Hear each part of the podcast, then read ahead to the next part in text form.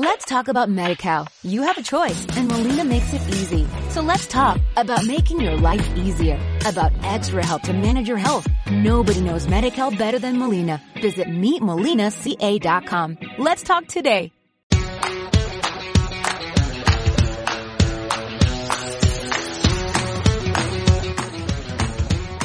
El episodio de hoy está siendo un capítulo bastante interesante, ¿no, chicos? Pues no os perdáis ahora un café en ópera. Bueno, pues muchas gracias, Andrea. Y hoy tenemos con nosotros a un crack que será amigo del programa también. Eh, os va a encantar. Eh, es una persona, además, muy amable. Eh, yo le agradezco mucho que haya sacado un huequito en su agenda que, que tiene pinta de estar hasta arriba. Y es Valentín Molina, catedrático en Ciencias Económicas Empresariales, bueno, es doctor en Ciencias Económicas Empresariales, catedrático de Organización de Empresas, y bueno, su línea de investigación para la cátedra, que es la primera en España, ha sido sobre la economía circular. Es una persona que está involucrada en proyectos europeos y ahora veréis que, vamos, en la cabeza tiene cosas muy interesantes que nos va a decir hoy. Valentín, ¿cómo estás? Hola, buenas tardes. Pues muchas gracias por compartir con vosotros el poco conocimiento que tengo, que, es de lo que puedo estar seguro de que, de que tengo que seguir aprendiendo todos los días porque porque sé menos de lo que debería saber. Con lo cual, muchas gracias por invitarme a, compartir mis conocimientos sobre economía circular. la gente que sabe siempre dice eso. Los que de verdad saben. Es que no saben. Es como, los que, es como en mi clase. las chicas que sacaban un 10, cuando yo les preguntaba qué tal el examen, me decían, bueno, bueno. Y siempre un 10, macho. Y los que sabéis siempre decís, no, yo no sé nada. Joder, vamos a ver. ¿Qué es la economía circular, Valentín? Que la gente lo... ¿Qué, es, esto? Bueno, lo primero que yo cuando explico lo que es la economía circular, lo primero que hago recordar es un poco el qué es la economía, ¿no? Que como bien sabes es una palabra de origen griego que significa la gestión de la casa, ¿no? Y la economía es una ciencia social que nos ayuda a la asignación eficaz y eficiente de unos recursos escasos y ilimitados para satisfacer las ilimitadas necesidades humanas, ¿no? Entonces, es el concepto de economía. Cuando hace 10.000, 12.000 años eh, establecimos los primeros asentamientos en el Neolítico, en Gobel Tipec y en la zona de, la península Anatolia, pues empezamos a darnos cuenta de que eh, teníamos, generábamos excedentes de producción y teníamos que repartir y asignar esos excedentes, esos excedentes de producción. A partir de allá, después ya los griegos, nuestra cultura ancestral griega, ha sido la, que ha generado las palabras y ha sido la que ha, generado la base conceptual de muchas de las cosas que estamos en las que hemos evolucionado. Entonces ya sabemos lo que es la economía y la economía, bueno, y entonces ¿qué, hemos hecho con la economía? En ese área de conocimiento que es la economía, pues la economía ¿a qué nos, ¿para qué nos ha servido? Nos ha servido para evolucionar, ¿no? Para lo que se llama también la formación bruta de capital. Es decir, hemos generado un modelo de producción y consumo cuyo eh, intensivo en el uso de, de input y materias primas y energía limitada que ha conllevado pues, que nuestra especie pues, tenga eh, los niveles de bienestar que tenemos ahora. Pero, claro, no todo es gratis, ¿no? Y menos de costes de naturaleza y de recursos energéticos y medioambientales y minerales, ¿no?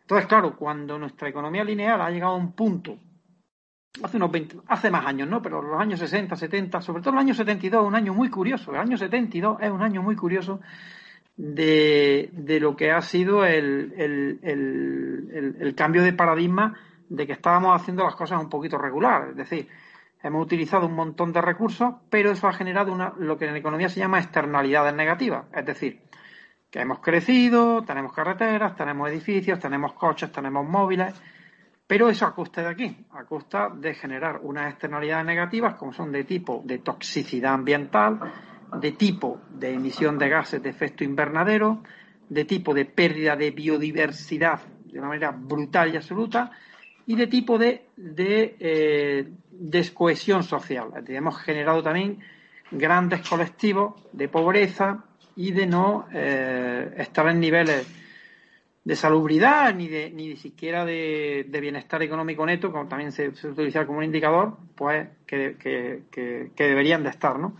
Recordemos que en nuestro planeta estamos 7.600 millones de habitantes, más o menos. Y. Espera un momento, que está. Eso, es, eso es lo bueno de el perro y no pasa nada. Vale, bueno, pues ya está. Ya está. Ya me llevo poco con el perro. es decir, que mi casa somos bastante y faltaba el perro, con lo cual ya tenemos, ya, tenemos más. Pero bueno, en definitiva, esas externalidades negativas han hecho pues que nos, nos planteáramos que teníamos que cambiar de modelo económico, ¿no? Y ese cambio de paradigma de modelo económico empezamos hablando de la economía verde, se habló también muy poquito de la economía azul, que a mí yo creo que va a ser la del futuro. El de Gunther Pauli es el referente. Y, es, y estamos hablando ahora de economía circular. ¿Y qué es la economía circular? ¿no? Yo cuando a mis doctorandos y a, mi, y a mis alumnos de, de, los, másteres les, digo que hagan la comparativa, qué se diferencia la economía lineal y la economía circular, pues hay cinco o seis diferencias muy significativas.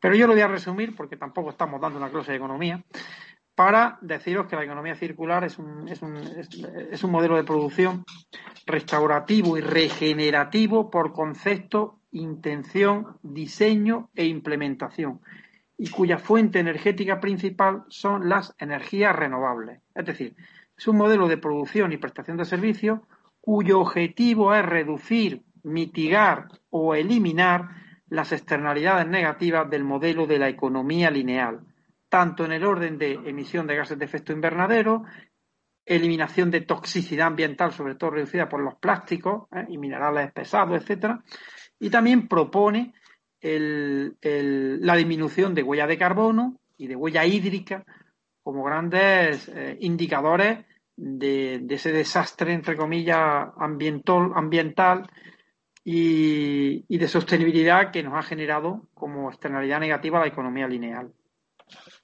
Y, yo tengo una pregunta eh, la gente puede entender, ¿no? Que dado con las premisas que nos acabas de dar, eh, las botellas que se convierten en, no sé, en un plástico para un coche o el neumático que se transforma en una, en una suela de zapato eh, o, o, materiales que se utilizan para construir casas, ¿no?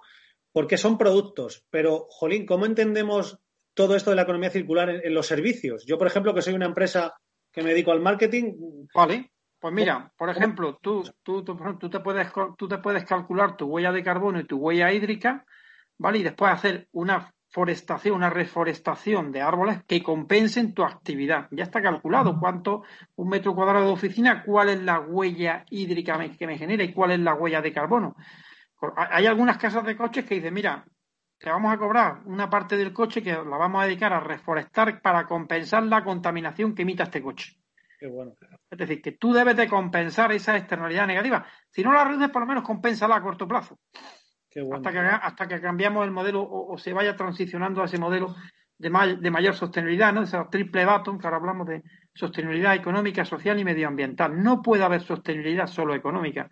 Tiene que, tienen que ir unidas esas, esas tres sostenibilidades. O sea que lo que habría en un cerebro que nos esté escuchando ahora en su casa haciendo la comida o lo que sea, esto como cada uno lo escucha a la hora que quiere, pues alguno habrá que estar haciendo en el parque y otro estará haciendo la cena. Pero mm, yo me pregunto, vale, una empresa de, de productos, más o menos podemos entender que se haga un reciclaje o una optimización de procesos para contaminar menos con los recursos que generes, etcétera, vale. Y hemos dicho que entonces para, para servicios sería más una acción indirecta, ¿no? Yo planto árboles o algo, no tanto un abogado, ¿no? Un despacho de abogados no puede cambiar sus códigos civiles, pero a lo mejor compensar los árboles que se han cortado para que tú tengas esos códigos, ¿no? Mm, plantando árboles, por ejemplo. Por ejemplo, por ejemplo, los abogados, por ejemplo, todo el tema de firma electrónica, la utilización mínima de papel, no imprimir, todo lo que nos genere huella hídrica y huella de carbono y huella tóxica, eliminarlo al mínimo. Ya no hacen falta tantos folios como antes. Generalmente ya es todo PDF, firma electrónica, no tienes que imprimir, no tienes que. Tú imagínate, yo puedo tengo la opción de eh, imprimir un folio, firmarlo con un bolígrafo, escanearlo, mandarlo. Ya tengo un documento, genero el PDF internamente, firmo electrónicamente y me estoy ahorrando la impresión, la tinta del boli, el envío, es decir, la energía del escaneo es increíble. Vos. Tú, millones, millones de operaciones de no escaneo, ¿cuánto me están ahorrando en huella de carbono? Por ejemplo, tú sabes, te, voy a poner un ejemplo, esto lo leí hace poco. En el Reino Unido han dicho, cada vez que tú me envías un correo electrónico, me está generando una huella de carbono, ¿vale? Entonces, cuando tú me dices, que se, se, recomienda no contestar correos electrónicos de, de que ya recibió el correo, que no lo contestes que cuando tú tengas que contestarle a esa persona, le diga, pues te respondo a tu correo, que no diga, ya lo he recibido, porque eso está, estamos evitando un montón de huellas de carbono. Tengamos en cuenta que los servidores funcionan con electricidad. Y la electricidad se produce con la combustión de, energías fósiles en gran medida. ¿Vale? Entonces, vamos hasta que no tengamos todas las renovables al 100%, vamos a evitar ese consumo de energía y ese consumo de huella y esa generación, perdón, de huella de carbono, pues utilizando más energía de la que debemos de utilizar. O sea que la economía circular podríamos decir que empieza por uno mismo. Efectivamente, es decir, por eso es restaurativa y regenerativa. En la mariposa de la economía circular tenemos una mariposa que está representada muy bien. Eh, cualquiera que esté interesado ponga mariposa de la economía circular. Tenemos un ciclo biológico y un, y un ciclo industrial. Entonces, en el ciclo biológico, y yo pongo, pongo siempre el mismo ejemplo, un manzano produce manzanas no para que se las coman los humanos, produce manzanas para que esas manzanas sean sus nutrientes biológicos para que el año siguiente ese manzano continúe generando manzanas, ¿vale? Pasa que los humanos los hemos domesticado, nos comemos las manzanas y le echamos después abono, nitrato y toxificamos la tierra, pero la manzana no era para nosotros, era para el manzano. Son los primeros. Pero ¿qué hacemos con, por ejemplo, un bolígrafo? Se nos... Yo tengo este bolígrafo, ¿no? Tengo un bolígrafo que ya cuando se me gasta la tinta lo tiro todo a la basura. Esto es, esto, esto es increíble. no llegamos a entender, y también esto lo comento mucho en mis ponencias, el universo tiene 14.700 millones de años. La Vía Láctea, 11.500 millones de años.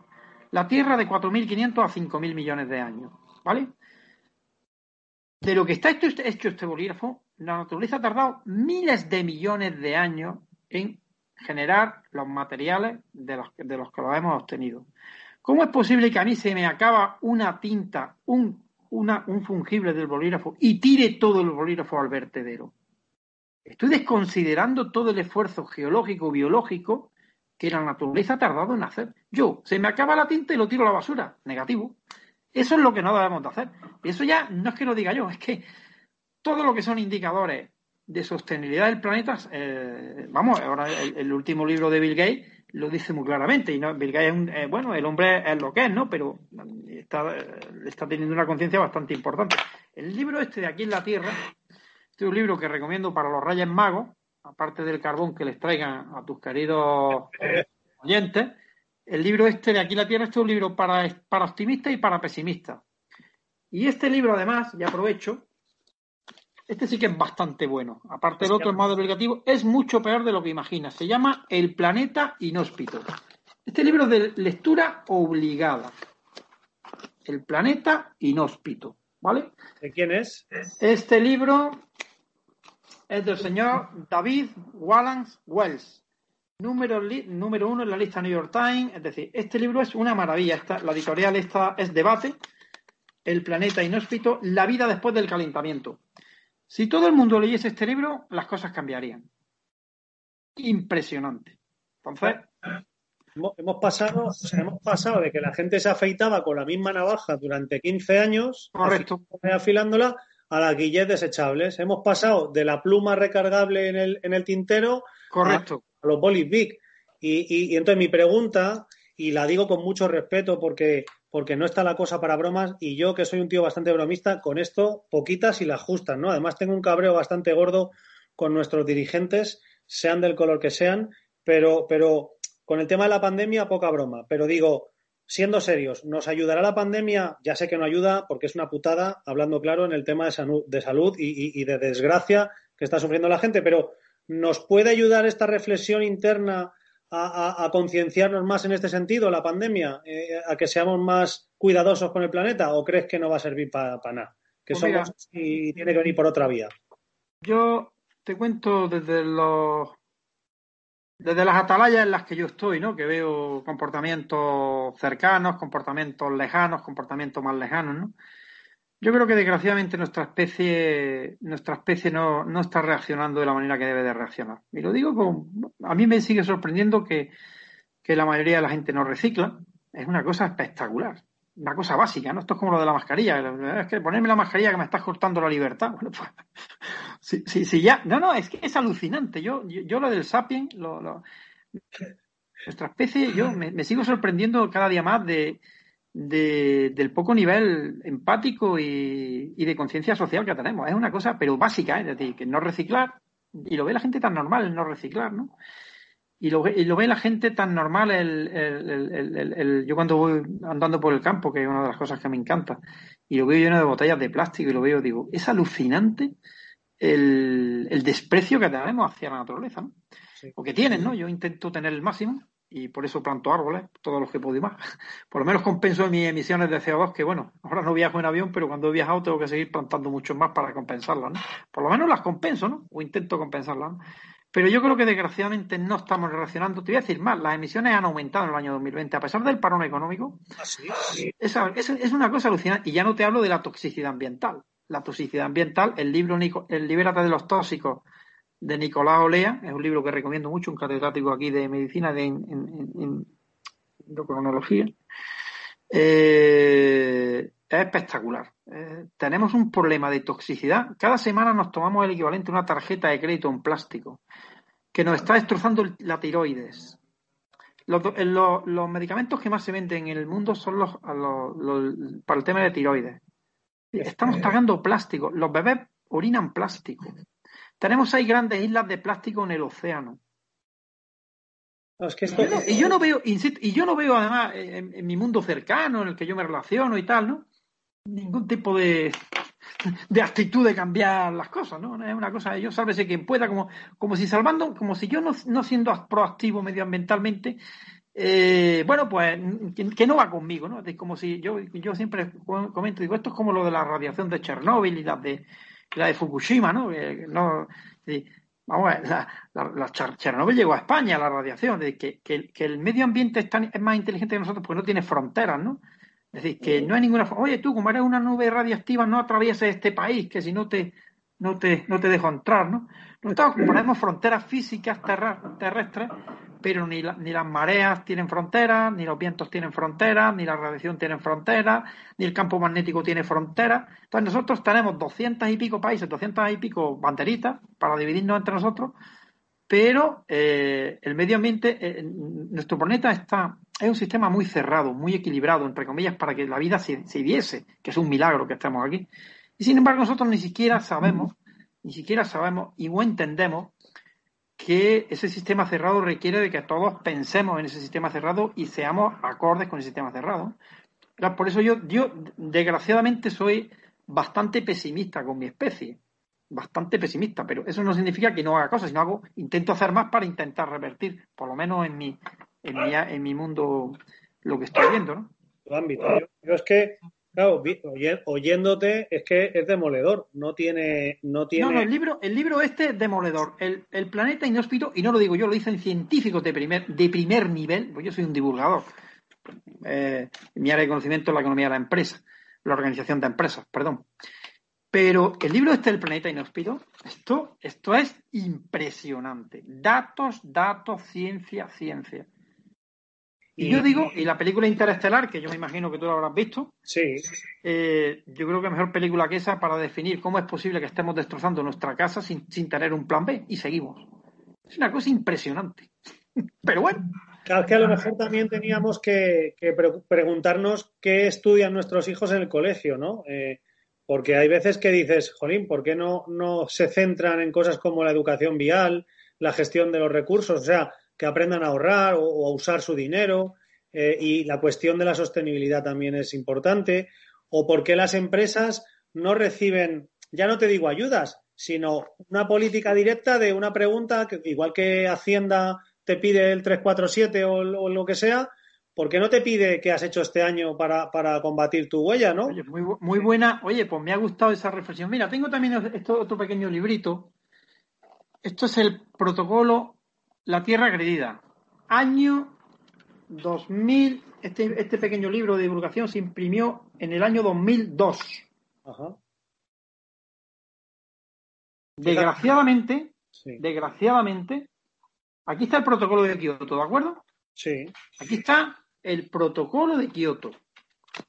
La pregunta, ¿hemos cumplido el protocolo de Kioto? No, porque han ido pagando para cumplirlo. ¿Cuántas cumple? Los países han pagado para poder incumplirlo, ¿no? Pues, eso es otro cuento, ¿no? El tema de derechos de, de, CO2. Pero fíjate lo que te digo. El protocolo de Kioto, ¿no? Está aquí, es una maravilla de texto, muy bonito, tal, ¿no? Y digo, ¿cómo es posible que hayamos 26 cumbres contra el cambio climático y en vez de acercarnos al 5 del aprobado, cada vez estamos más cerca del 0? 26 es como 26 recuperaciones y en vez de mejorar el estudiante, cada vez va peor. Entonces, ¿qué hacemos con ese estudiante? ¿Qué hacemos con Sapiens? ¿Qué hacemos con nosotros mismos? Dímelo, tú que eres más. Pero si lo, si lo digo, creo que está en el código penal reflejado. Está ¿Sí, ¿no? Ah, entonces no, no lo digas, no lo digas, vayamos a que los dos vayamos al trullo, ¿no? Es más, es más probable ir al tuyo por un delito medioambiental que por otro tipo de, delitos. Es una, bueno, ni tampoco, porque la gente quema bosque y no le pasa y les pasa bastante poco. Es una cosa también curiosa. Luego un tío corta una rama que le está entrando en su, en su habitación, en su salón en Madrid y te pueden caer una muy gorda. O sea, sí, es curioso. Curioso esas tonterías que. ¿Sabes por qué pasa eso también mucho? Porque normalmente el que hace esa norma no ha pisado el campo en su vida. No entiende prácticamente nada. En mi pueblo, por ejemplo, odian a los forestales porque, claro, el forestal viene de, la urbe a, hablarles de cosas que no tienen idea. Allí, por ejemplo, el, de brozar se hace toda la vida con las ovejas. Si, tú no permites ciertas cosas, luego hay incendios. Entonces, cuando alguien le dice, no cortes esas zarzas, a mí me dijeron, eso está protegido, no toques esas zarzas. Bueno, pues al no tocar yo mis zarzas, se inundó la acequia, inundé la casa de uno de los vecinos, porque bajaba por ahí el, el arroyo. Entonces, ese tipo de cosas, joder, es que a veces somos eh, pues eso, que no tenemos solución. O no hacemos nada o lo dictamina un tío con dos libros que no ha hecho nada en su vida, no ha pisado el campo, ¿no? Y, ahí, a ver, yo me leo mucho a Yuval Noah Hariri, que le conocerás. Ya, ya eh, veo que tienes ahí los tres libros, los tienes ahí atrás. Están ahí, los sí. Veo, los, veo, los veo ahí. Veo Sapiens, Lecciones del siglo XXI y Homo Deus. Y luego verá la botella de whisky, que es la Eh, eso es para asimilarlo mejor.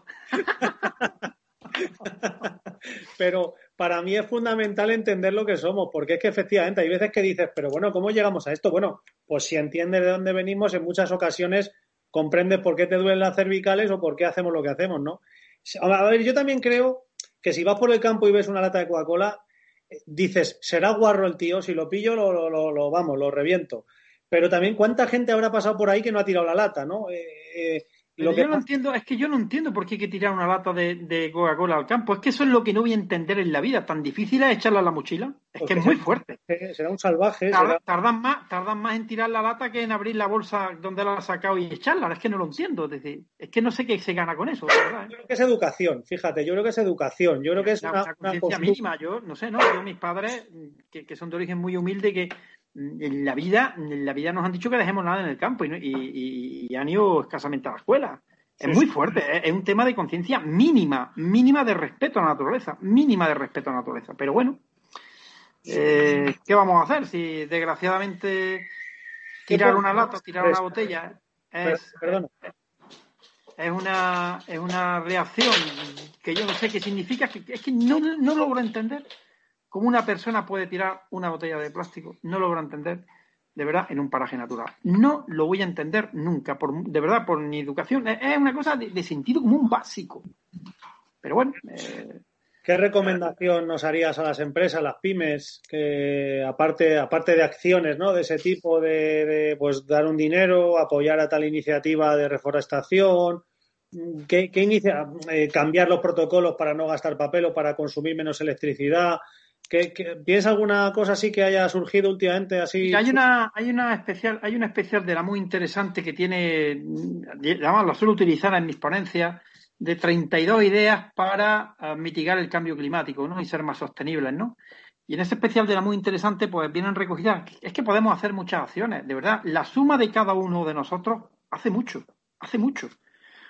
Es pensar cómo puedo dañar menos mi medio ambiente, cómo puedo dañar menos mi naturaleza, cómo puedo ser realmente, eh, yo que he estado en Perú y como te comenté, he estado también haciendo algún ofrecimiento a la Pachamama, ese respeto que tiene hacia es que estamos aquí gracias a que la naturaleza quiere que estemos aquí. Sí, está si, es que, de verdad, si es que yo, eh, insisto, yo soy del área de economía, eh, de organización de empresas y economía de la empresa, pero ¿cómo es mm, que, que no soy ningún especialista ambiental ni pero de verdad mm, mm, me cuesta entender todavía el que no, eh, no entendamos que cada acción tiene una, la naturaleza es un equilibrio muy delicado. Entonces, si tú contaminas el agua, si tú contaminas la tierra, te va a revertir a ti, porque bebemos del agua y de la tierra que estamos contaminando. Es impresionante. Es impresionante cómo tenemos los ríos contaminados. Es impresionante cuando, de verdad, no entendemos que tú, el alimento que te estás tomando, va a tener la toxicidad que tú le estás metiendo. No entendemos que el agua que tú te estás tomando, si la estás contaminando, te la vas a, te la vas a tomar. si no entendemos eso, por muchos licenciados, por muchos doctorados, pero es que no, dice. Entonces, ¿qué, hacemos? ¿Estudiar de memoria y ya está? ¿Qué, listo soy? Me, he estudiado un tema de memoria y ya soy un tío inteligente. No, mire usted, yo creo que, desgraciadamente, ya te digo que la variable, yo suelo utilizar también en mis, en mis PowerPoint una, una, una de, la, de la Agencia Europea del Medio Ambiente, son 10 indicadores, ¿no? Y entonces yo digo, en, broma, digo, claro, yo, la gente de otros, los extraterrestres que vienen a visitarnos, ponen su ordenador y dicen, vamos, ¿cómo están estos, no? Y te puedo asegurar que esos 10 indicadores, y esos son de hace 7 años, son terribles. Acidificación, toxicidad, incendios, deforestación. Digo, por eso no bajan. Digan, pues estos son unos zumbados que están aquí. Están cargándose el único planeta que les puede permitir vivir. Es impresionante. Más lo hacen a posta y con conocimiento de causa que van mal. Y siguen. Bueno, pues sigamos, pues ya está. Yo no me cabreo, digo, bueno, pues ya está, pues si, si así nos va mm, como, el tema de la zoonosis. Claro, ¿por qué se producen las pandemias? Cada vez que ocupamos espacios naturales, los patógenos buscan entes biológicos. ¿Qué queremos si estamos acorralando los espacios naturales? ¿Qué queremos que nos pase? ¿Cuántos virus nos rodean? Que me lo dijiste un día, Valentín. Pues te lo dije, mira, te lo dije porque lo leí en un artículo científico que me encantó de divulgación y además hacía una comparativa entre los 400.000 millones de galaxias que puede haber en el mundo y los 400.000 millones de virus, y que solo 200 de esos 400.000 tenemos la virología determinada que nos pueden eliminar 200. No, acordémonos también, y estudiamos un poquito de biología de dónde venimos, ¿no? Con independencia de la religión que cada uno puede tener y las creencias, somos evoluciones moleculares. Y lo mismo que estamos, vamos a desaparecer. Y no lo digo yo, si es que el tema vuelvo a. Yo que me encanta la divulgación científica, leo muchos libros de divulgación científica y, interiorizo, digo, de verdad, ¿por qué estas cosas? Y ahí te doy la razón. Desde pequeños nos tenían que enseñar de dónde venimos y, cuál es el valor de lo que nos rodea. Es el valor natural, el valor del capital natural, que en economía lo, lo estudiamos muy poco. ¿Qué vale? Hay un programa que vi hace unos documentales hace un par de años. ¿Qué valen los bosques de la tierra? ¿Qué vale la arena de la tierra? ¿Qué vale el mar? Eso tiene un coste económico y está hasta valorado lo que vale un bosque. Pero nunca nos... Y eso además es limitado. ¿eh? ¿Qué vale tener el sol? Claro que tiene... Mm, eh, ¿Qué vale la...? Todo tiene un, un precio. Y somos tan necios que confundimos valor y precio. Muchas veces. Entonces, eso también es un problema que tenemos de percepción del coste medioambiental y del coste del capital natural que nos rodea. Y creemos que no vale nada tirar una botella al mar. Sí, usted sí, claro que vale. Usted se está cargando peces, usted está, está toxificando, usted está generando enfermedades. ¿Mm?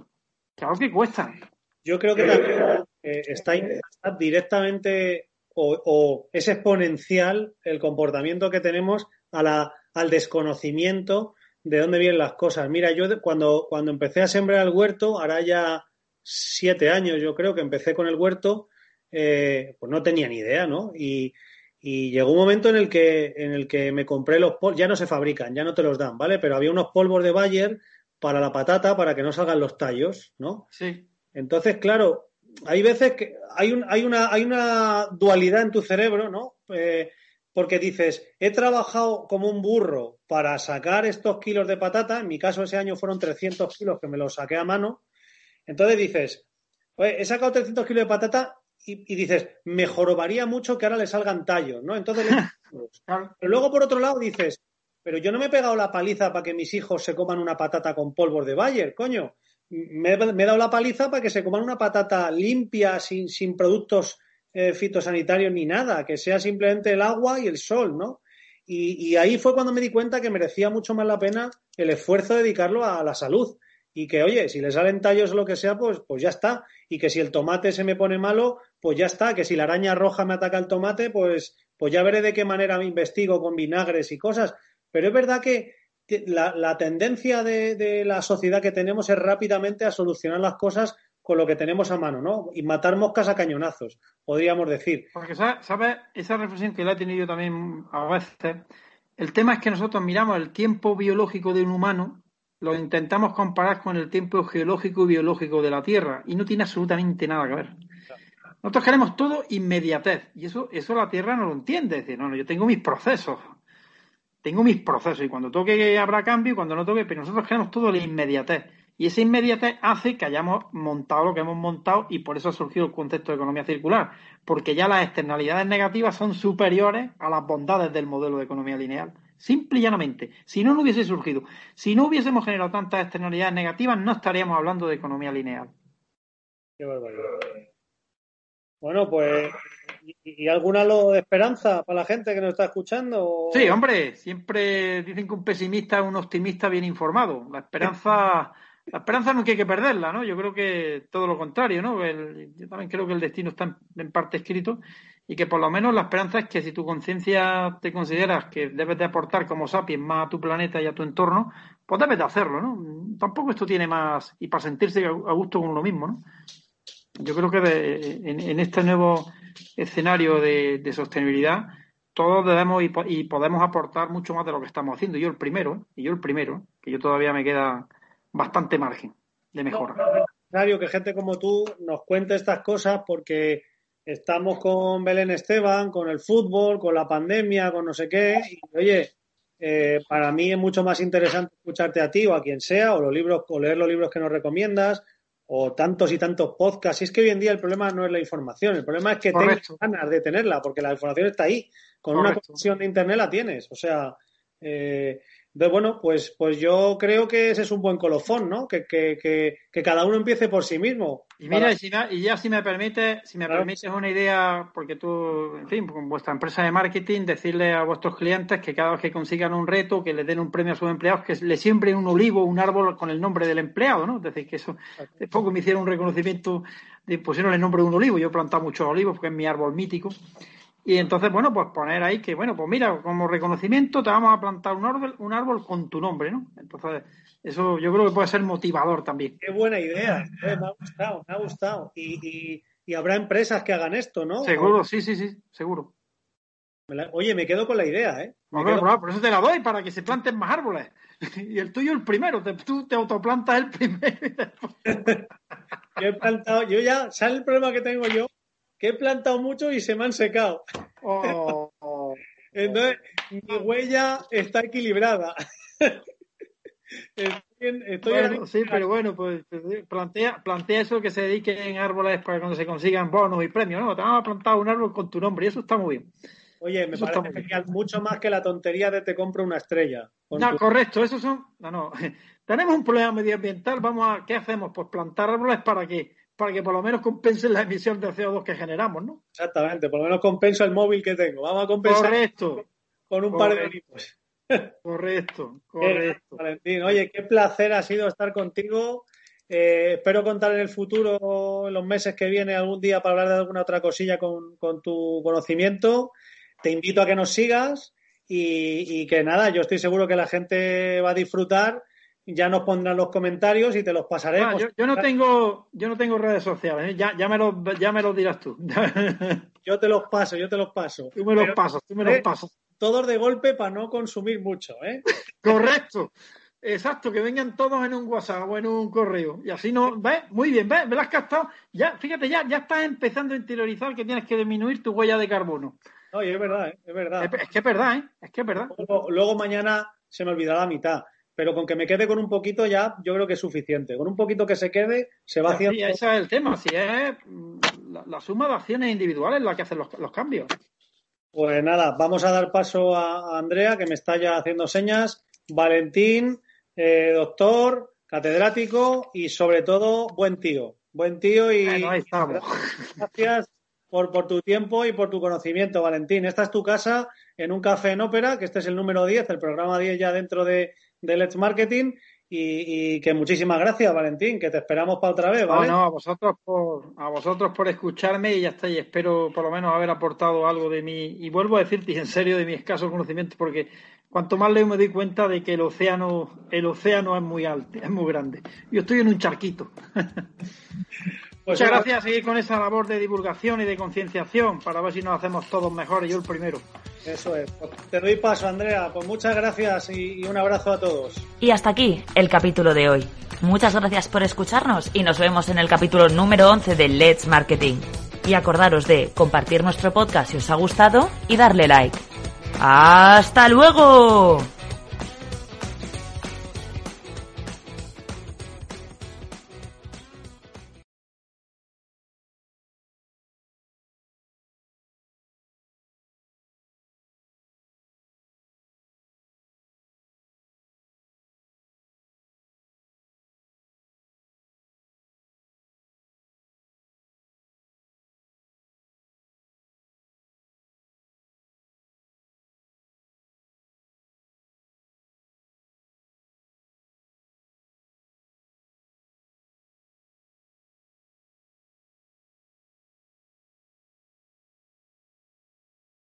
Let's talk about MediCal. You have a choice and Molina makes it easy. So let's talk about making your life easier, about extra help to manage your health. Nobody knows MediCal better than Molina. Visit meetmolinaca.com. Let's talk today.